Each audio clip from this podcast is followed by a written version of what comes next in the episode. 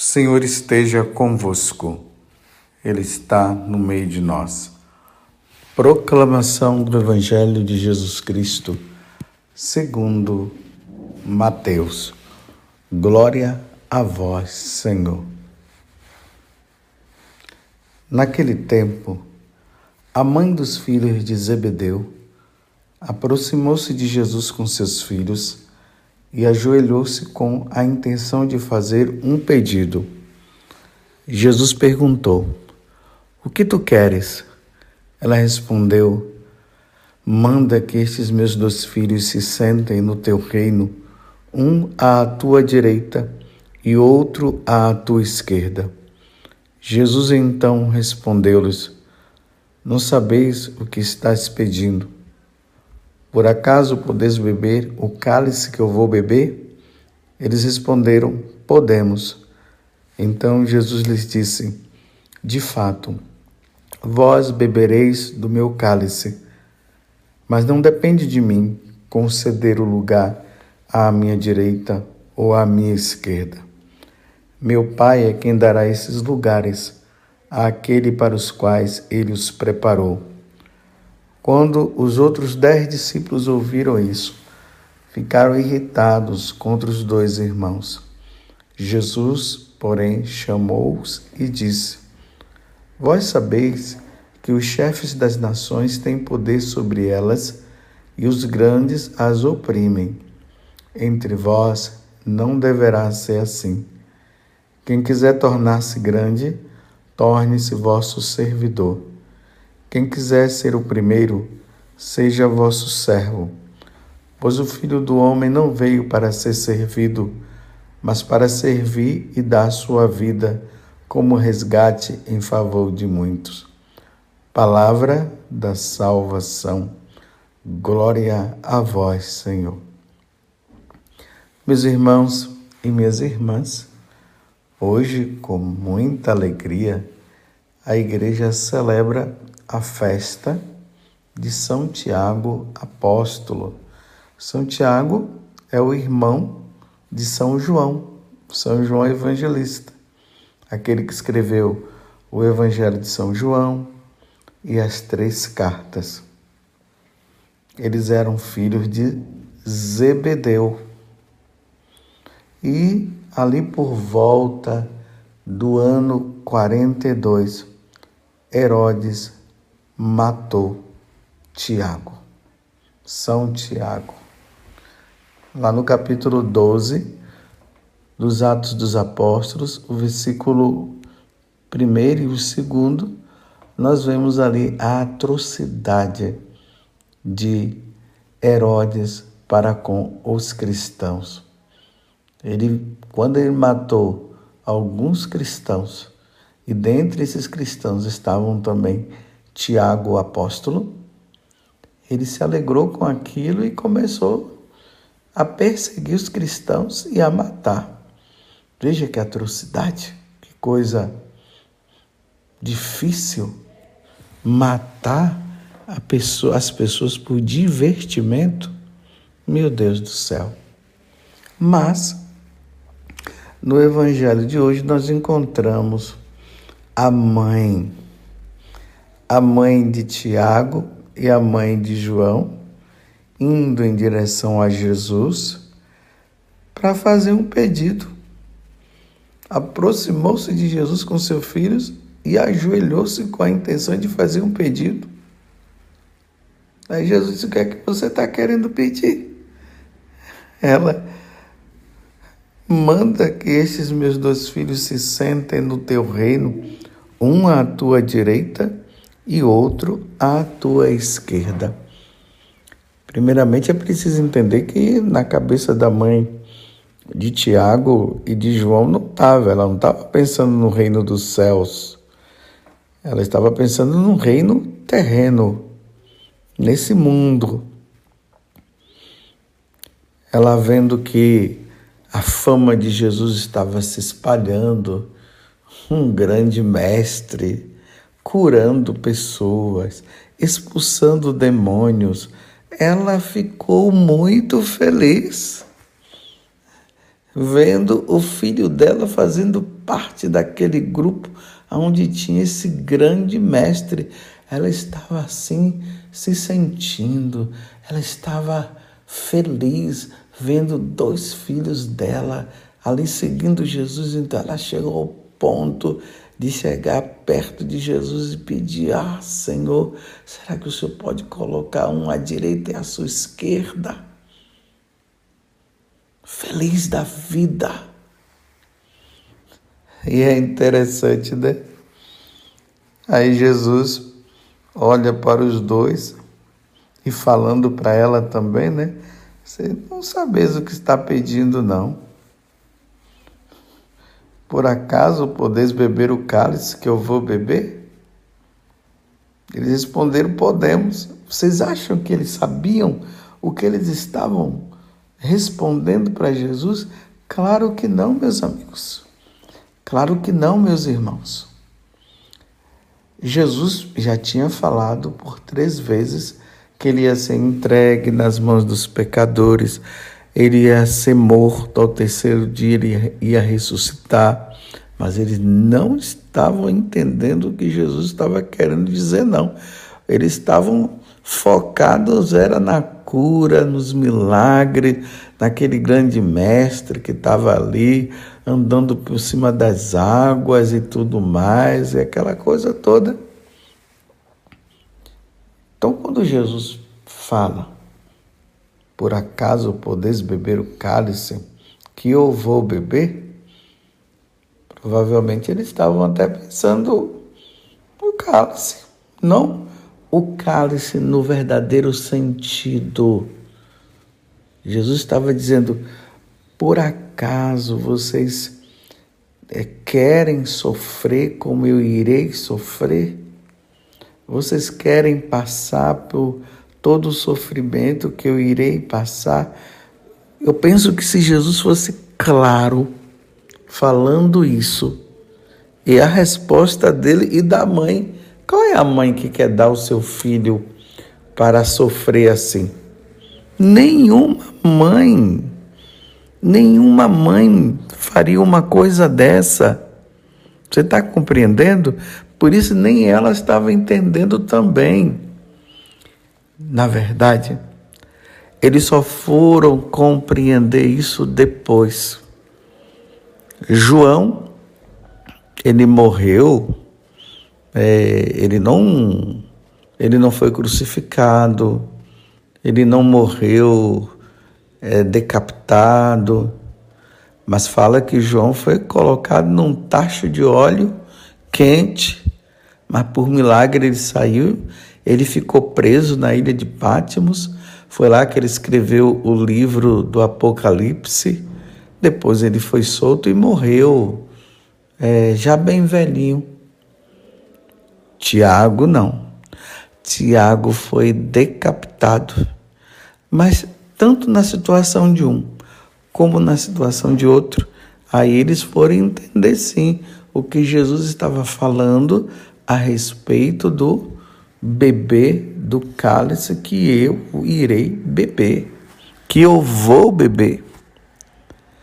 Aqui, meus irmãos, está o sentido da vida cristã, o sentido do catolicismo. Como vocês sabem, e eu sempre digo, e não somente eu, mas nós sacerdotes dizemos isso, o segmento de Jesus se passa por aqui. É fácil levantar o braço para Jesus e dizer: Senhor, eu te seguirei para onde o Senhor quiser. É, Senhor, tu és o meu Senhor, tu és a razão da minha vida. Mas, meus irmãos, seguir Jesus no sofrimento no padecimento. Dizer o sim para Jesus na hora da perseguição. Meus irmãos, é fácil seguir Jesus em tempos de paz, mas seguir Jesus em tempo de guerra, em tempo de sofrimento, não é fácil. Eu vou dizer uma coisa para vocês. O mundo, e isso vocês já sabem também, está se organizando. O mundo se prepara para perseguir os cristãos, para perseguir os católicos. Nós já ouvimos aí né, boatos, nós ouvimos nos jornalismos, nos jornais, nos noticiários, em determinados países, a perseguição aos cristãos aqui e acolá, mas não só em todos os países, inclusive aqui no Brasil, mas vai chegar um tempo que a perseguição aos cristãos será de forma universal. Quando eu falo universal, é por todo o mundo. Por exemplo, até a palavra católico quer dizer assim, né? É, é no mundo todo. Quando nós dizemos que nós somos católicos, nós estamos dizendo que a Igreja Católica ela se encontra em todas as regiões do mundo, em qualquer lugar do mundo onde você for, você vai encontrar católicos. Esse dia eu estava conversando com uma moça que eu acompanho, ela é japonesa, e ela estava falando, né, que lá no Japão o número de católicos é muito pouco. Parece que ela quis dizer que era 0,0 assim, alguma coisa assim. Muito pouco. Mas é esse pouco que está lá no Japão. Então, um pouquinho no Japão, um pouquinho lá na Terra Santa. Aqui no Brasil, nós declaramos por muitos anos que o catolicismo é a maior parte, nós vemos isso, mas dentre os católicos nós vamos ver quem é praticante e quem não é mas se a gente for olhar, a maioria é católico. Mas para dizer, em todo o país tem católicos, em todos os países. Então, vai chegar um momento que a perseguição aos católicos, aos cristãos, vai ser em todos os países. Em todos os países. Vai ser declarado guerra. Guerra aos católicos. Quem se declarar católico vai passar por perseguição, vai ser torturado, vai ser levado para a masmorra. Quem se declarar cristão vai ser morto. É por isso que a igreja está sempre apresentando, né? De vez em quando nós vemos aí na liturgia um mártir, para nós relembrarmos que no passado muitos deram a vida por amor a Jesus. Para que através do martírio deles nós sejamos alimentados na força para que sejamos é, fortalecidos por eles, para nós também não negarmos. E aí é que está uma coisa. É a pergunta que Jesus disse. Você católico, cristão, seguidor de nosso Senhor Jesus Cristo, você está disposto a beber o cálice que Jesus já bebeu? E esse cálice é o cálice do sofrimento você está disposto?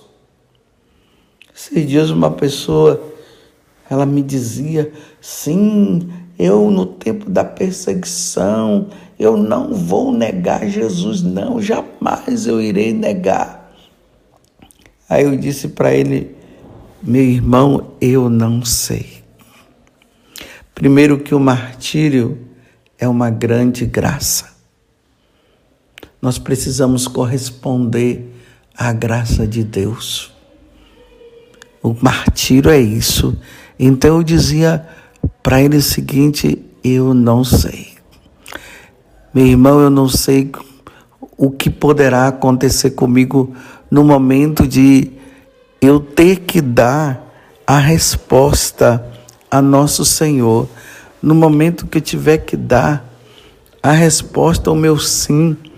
No momento em que as pessoas me perseguirem e colocar, quem sabe, um, um revólver na minha cara para eu negar Jesus, ou levar uma tortura, ou levar à prisão, eu não sei. O que eu posso dizer é Jesus me dê força, porque é muito fácil falar, eu vou ser fiel no momento em que não está passando pela perseguição. Engraçado que essa pessoa ficou até espantada na hora que eu falava, porque eu não sei. Eu não sei, mas peço a Deus a graça. Eu não quero negar o Senhor. Eu não quero negar o Senhor em tempo de paz e eu não quero negar o Senhor em tempo de perseguição. Jamais, jamais. Mas você está me entendendo? É, pedido, é preciso pedir muita graça. Eu, vi, eu fico imaginando os pais. Será que os pais estão dispostos a beber o cálice? E vamos ver assim, dizer assim, os inimigos dizendo, os inimigos de Deus, os inimigos da igreja, dizendo simplesmente para os pais: se vocês não negarem Jesus, nós mataremos os seus filhos. É fácil. Não é fácil, não é fácil. Não é fácil. Mas Jesus está dizendo, está fazendo a pergunta agora para mim, para você. Por acaso podeis beber o cálice que eu já bebi? Eu vou dizer ao Senhor, eu tenho toda a disposição, mas me dê força, Senhor. Me dê força. Que eu possa ter a força de São Tiago, que eu possa ter a força de uma Santa Águida novinha ali, com aquela idade ali dos seus entre 12 e 14 anos. Ela não negou. Uma Santa Cecília e outros, como São Paulo, São Pedro e tantos outros, como São José Sanches, que no momento não negou, mas foi fiel. É isso que eu peço a Deus. Mas eu também dizia até para aquele para aquela pessoa que eu conversava, mas se o Senhor souber que eu iria negar, então que Ele me leve antes. Que Ele me leve antes. Você compreende, meu irmão? E minha irmã? Então haverá uma perseguição universal aos cristãos. Eu repito, nós sabemos de perseguição aos cristãos nesse ou naquele país. Nós vemos a igreja pedindo para rezar pela perseverança dos cristãos. Mas nós estamos numa boa, graças a Deus. Nós estamos livres por enquanto. Por enquanto nós estamos livres. Mas se chegar esse tempo, nós precisamos estar firmes. Nós precisaremos ser fiéis a nosso Senhor Jesus Cristo. Porque existe o martírio branco, aquele martírio do dia a dia, aquelas perseguições que a pessoa fala, ah, você vai demais na igreja, ah, você reza demais, ah, você essas perseguições assim, né, que vai acontecendo. Mas a perseguição, ou melhor, né, o martírio, né, o chamado martírio branco. Quando eu falava o martírio branco, é através dessas pequenas perseguições do dia a dia. Mas o martírio vermelho é aquele de derramamento do sangue. Se fizeram comigo, Jesus disse, farão com vocês também.